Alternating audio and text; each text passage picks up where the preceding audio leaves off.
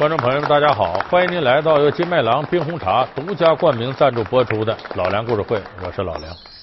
我们现在这媒体界有那么一句话，叫这个人红是非多。他什么意思呢？说你这人呢，要出了大名啊，你在你身上这是非就多起来了。为什么呢？小老百姓你说的这个没用，但大明星说完了有人关注，吸引人眼球，这媒体的关注度就上来了。为啥？你说他不好，他有人看，所以这人名气一大了，有的时候你看，你背后的公司极力要树立你良好的公共形象，可那头媒体不一定听这事鸡蛋里敲骨头，可能就找你茬。说这个所有的名人，说概莫能外，都这样，有没有例外呢？有例外。今天咱们要说这位人物啊，就是个例外，就是他名气已经大到世界无人不知、无人不晓的程度。可是媒体呢，却极为配合他背后的赞助商啊、公司啊，哎，树立这个人的美好英雄形象、完美男人的形象，甚至谁都不愿意去破坏他的形象。包括他打了人了，都说那人该挨打，都说他好。有人说哪有这样的明星？有，咱们今天说这位呢，就是法国国家的民族英雄，也是足球英雄齐达内。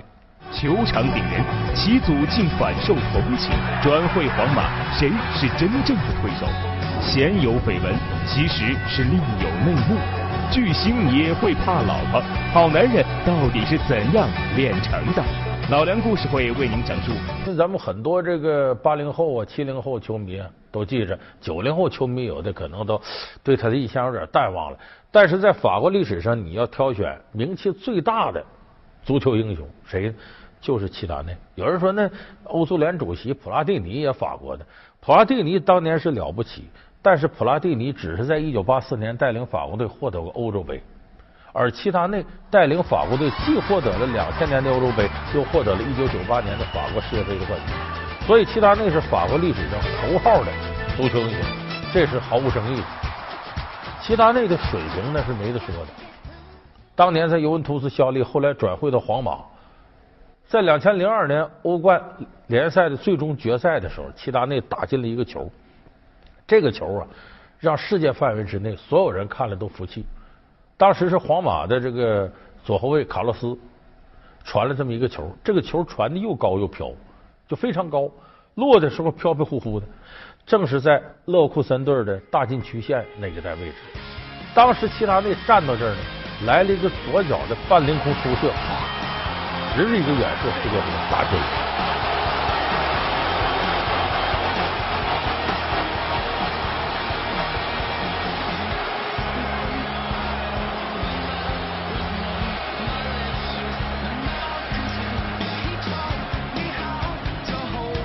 这当时把所有人看傻了，管这个球叫“天外飞仙”。就说齐达内在球场上，他不光是发挥的出奇稳定，该分球翻球，该突破突破，传球射门，中规中矩，每一样都不漏，而且绝对的中场指挥家。他还经常有这种神来之笔。咱们往往在足球场上有神来之笔的人呢，经常是反正也不按常理出牌，有时候把好局都给你搅和了，但是他能踢出好球。齐达内是从来不会搅好局，只会推波助澜，还偶有神来之笔，这就厉害的很。就齐达内的能耐，那是没得说的。后来这个欧洲范围内一些记者啊，呃，媒体选说谁是真正的欧洲足球之王？因为欧洲足球历史上出了很多这个球王级别的人物，你像这个足球皇帝贝肯鲍尔了，像那个橙色王朝的创立者克鲁伊夫了。结果齐达内力压这两位，最后获得了欧洲足球之王。十二月，齐达内在由各国国家队的教练参与的国际足联的评选中，当选为世界最佳球员。他凭借自己出色的球技和不懈的努力，在他厚厚的荣誉簿上又添上辉煌的一笔。他不仅被国际足联评为年度最佳球员，还夺得了年度欧洲足球先生的称号。齐达内因此成为了各大媒体的焦点。就水平能耐没得说。但是足球场上的水平能耐大的，比齐达内还大的也不是没有。你像贝利，像马尔多纳，马多纳那不用说了，丑闻一堆一堆的。今天这个酗酒，明天打记者，后天嫖娼，等等等等。但齐达内身上没有这些绯闻，干干净净的。但是有一点呢，是所有女球迷都佩服齐达内，说齐达内对爱情啊绝对忠贞，为啥？听老婆的话，他怕老婆。一九八九年五月二十日这一天，齐达内第一次在法甲联赛中出场，对手是南特队。两年之后，十八岁的齐达内打进了自己在职业联赛中的第一粒进球。这时他面对的对手也是南特队。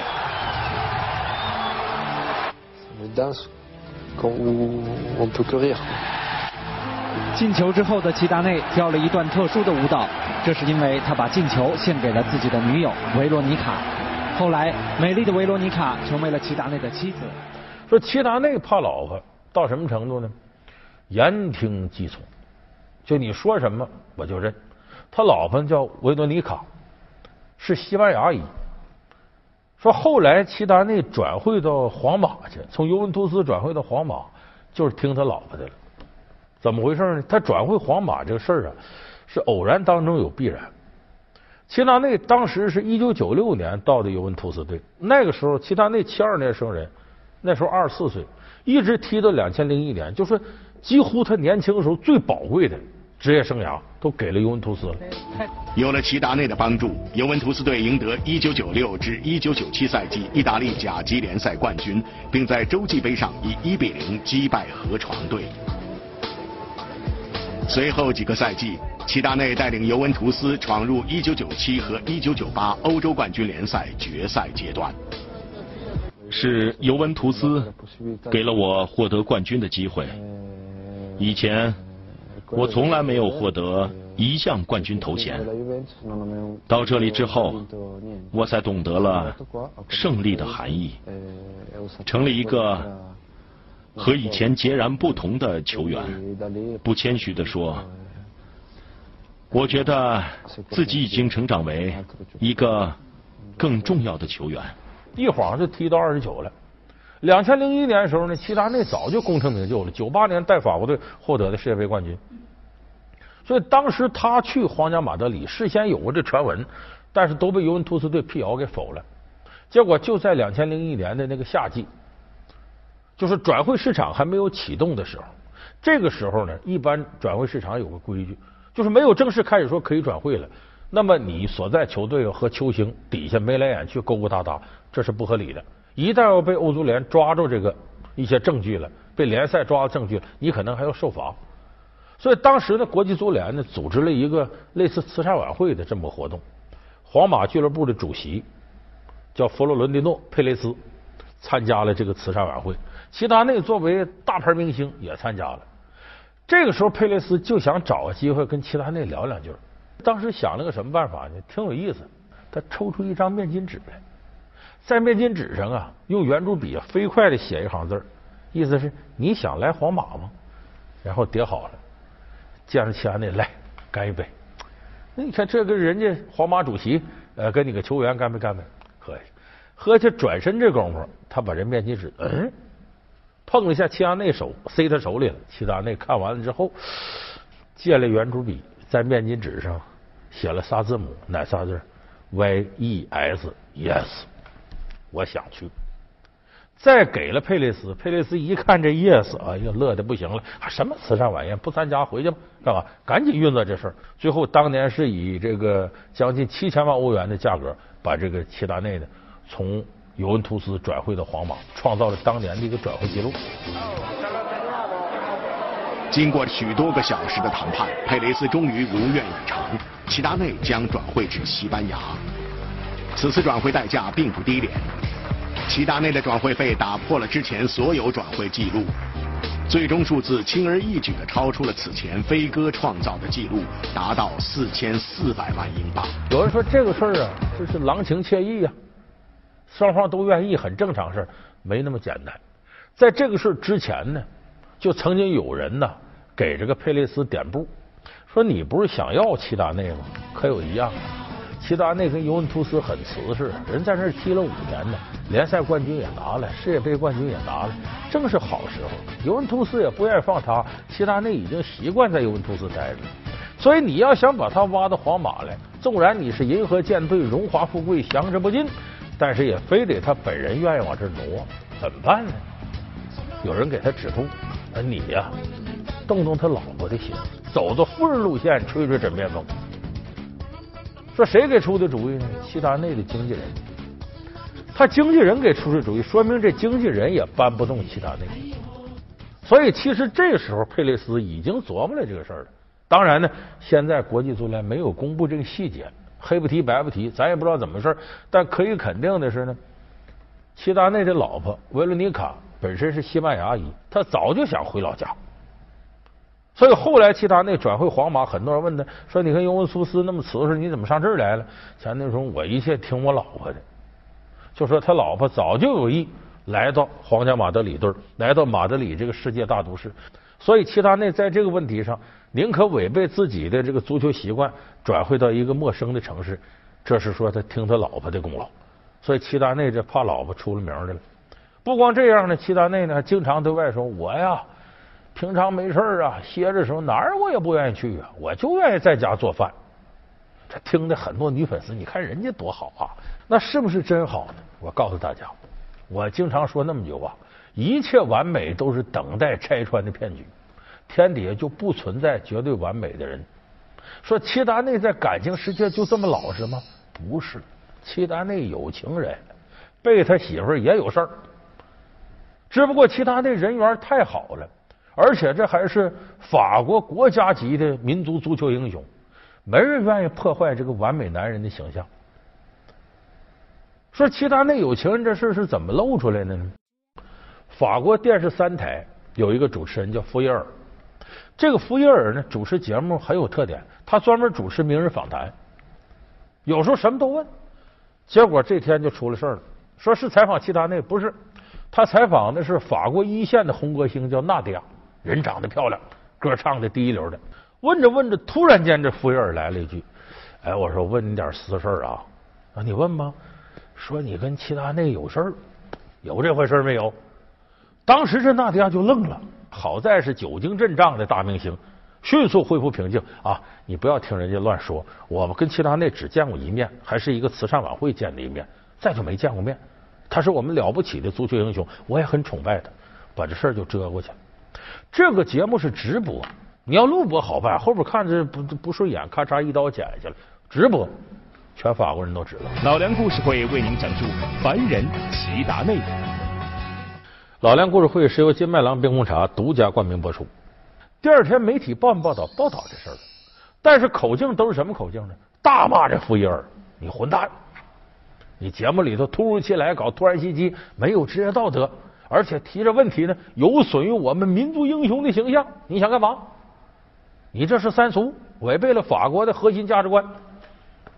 都是骂着福耶尔的，把福耶尔给骂的挺有个性的主持人都不敢回声。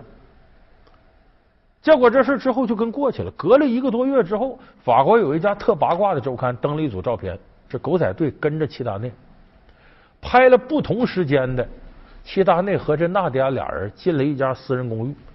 就说这俩人一个礼拜最少约会一次，完了又传出来，说是纳迪亚甚至为齐达内到医院流产去，把孩子都打掉了。那照理说这不是爆炸新闻，所有人听着那这哎呀还还有这个事儿啊？怎么回事？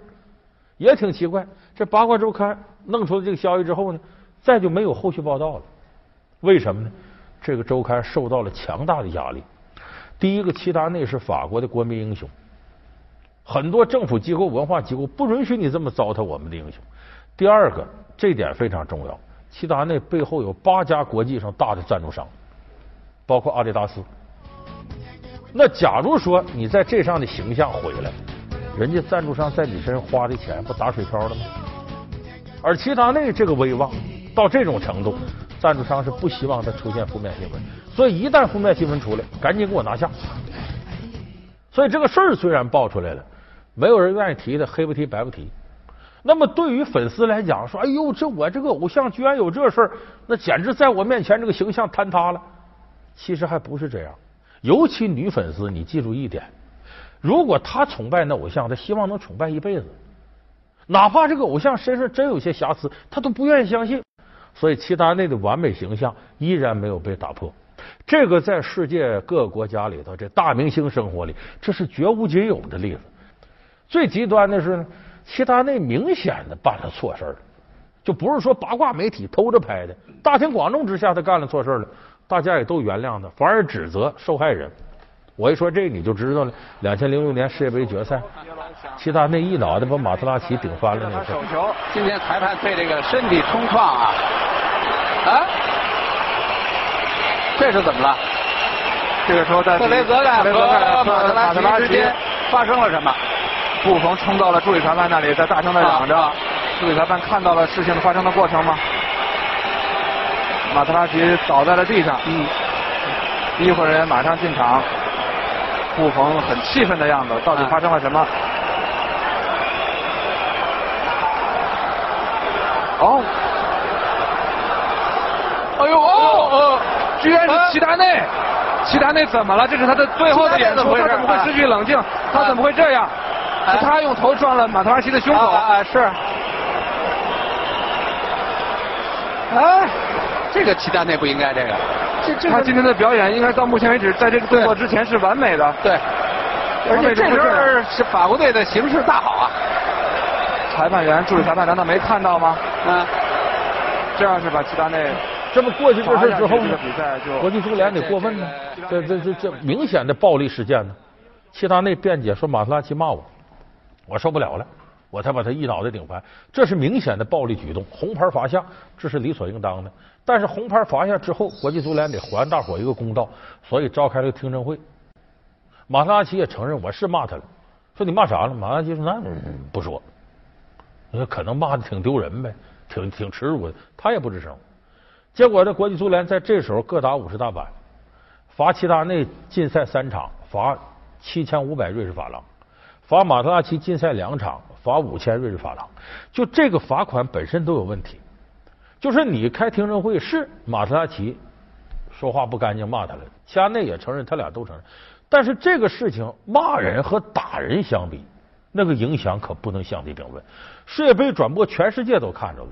齐达内这个暴力举动影响非常恶劣，最后他禁赛三场，这边两场，这边七千五，这边五千，事实上是各打五十大板。因为你从经济条件上，齐达内比马拉齐也好，等于是把双方都给拍一下子。这个明显对马特拉齐是不公平的，可以说是放过齐达内了。而且这个禁赛三场没用，为啥呢？齐达内退役了，你上哪儿禁赛去？人比赛都不参加，你禁谁去了？所以这个事儿就看出国际足联偏心眼儿。但是这个事儿球迷呢？反而认为这肯定是马特拉齐不对，他骂人家了，骂那么丢人，骂那么耻辱，说骂什么了呢？在回放录像时，人们发现马特拉奇不停地用言语挑衅齐达内。世界著名的英国媒体立即请来唇语解读专家，看马特拉奇说了什么导致齐达内失去了冷静。据英国报纸《泰晤士报》研究发现，马特拉奇咒骂齐达内是很恶劣的。然而，直到两个月后，这一事件的真相才真正披露出来。一直拒绝公开向齐达内道歉的马特拉齐，迫于舆论的强大压力，不得已讲出了他的所作所为。因为疯狂拉拽齐达内的球衣，齐达内讽刺马特拉齐说：“如果他想要球衣，就给他。”马特拉齐立即恶语相伤，他说：“他更想要他的姐姐。”其实这个事出来之后呢，齐达内是绝对的不对。但为什么偏心的判齐达内各打五十大板了？有些人还不依不饶，认为是马拉奇错呢？这里边还有一个深层次的心理原因，就是齐达内啊，他这个心理状态是法国全民族把他推上一个神坛，他自己都下不来，他自己下不来，他这心气儿就高。你看刚才我说这两千零六年世界杯，咱大家可能还记得，前面齐达内还进个球呢，罚点球让他罚。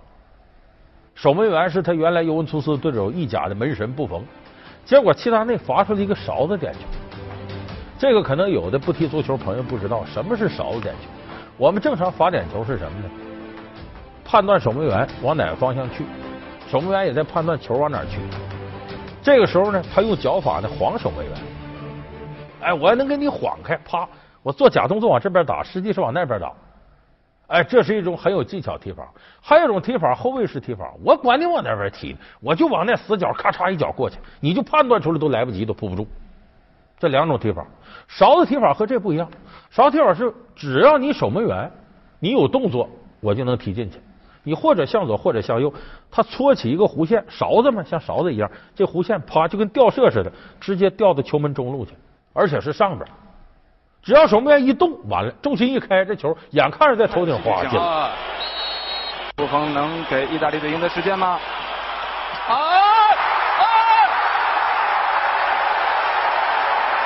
球进了，齐达内，齐达内居然踢出了，居然踢出勺子踢法，非常的放松。法国队在这种时候，他们的经验起了作用。啊，齐达内非常的心态非常的平稳。三十四岁的齐达内打在他把世界杯的决赛作为自己告别绿茵场的最后的演出的舞台。这个球是有侮辱守门员的意思，但是风险很大。万一守门员要不动呢？一伸手就够着了。再一个，你搓着弧线，你要控制不住要高了呢？那远没有那两种踢法保险，所以凡是这个勺子点球，往往是使的人艺高人胆大，再一个也有意戏耍对方守门员。所以这勺子点球轻易在国际大赛上你是看不着的。就说这个时候齐达内的心态呢，已经是那种自己把自己架到一定份上，所以他才会出现比赛当中这样的过激行为。可是球迷喜欢，喜欢在哪儿呢？你说你原来齐达内高高在上，跟神一样啊，英雄，哎。为了自己的家人的尊严，你也是，你这人有个土性，你也着急上火啊！你也跟一般糙老爷们似的，一见这时候憋不住火来，我怎么也这样？跟我们也没区别。所以这时候很多球迷，这时候不是女粉丝喜欢的，男粉丝觉得齐达内够爷们儿。所以这时候齐达内这么干，反而还有另一群男粉丝呢，认为齐达内够爷们儿，好样的。我认为他用头撞那个小子没什么不对。因为马特拉奇说了那么恶毒的话，要是我也会这么做，我会撞他的鼻子或牙齿，让他满地找牙。真正让我惊讶的是，法国对齐达内的头锤事件感到那么震惊，那么有戏剧性。我觉得其实没什么可震惊的，相反，这是个精彩的谢幕。我们要把这次事件放在当时的背景下来看。说实在的。真没那么严重。其实这个也是，就是我们把有些人呢捧成完全的神了，也希望他能接接地气儿。他接接地气儿，身上露出点缺点，咱们反而更加喜欢他。你看前法国总理叫劳伦·法比尤斯曾经说过那么句话嘛，说我们这生活当中有神，也有人。这个人呢太普通，很难获得大家的赞赏。这个神高高在上，跟咱离得太远。我们往往喜欢半神半人的人。什么意思？英雄有些英雄就是半神半人，哎，就是他身上有些缺点和人接近，他又能做出普通人做不了的事和神接近。我们往往特喜欢这样的人。所以鲁迅先生有句话嘛，叫“有缺点的英雄毕竟是英雄，而完美的苍蝇终究不过是苍蝇”。所以齐达内呢，在世界杯前后发生这些事儿，证明他是一个有缺点的英雄，反而更加接地气，更加受到球迷的喜欢。所以迄今为止。齐达内身上的负面新闻是最少的，我想这一点呢也值得我们国内的一些明星学一学习。你怎么样能通过自身的修养来达到齐达内这样的境界？咱故事会是由金麦郎冰红茶独家冠名播出，我们下期节目再见。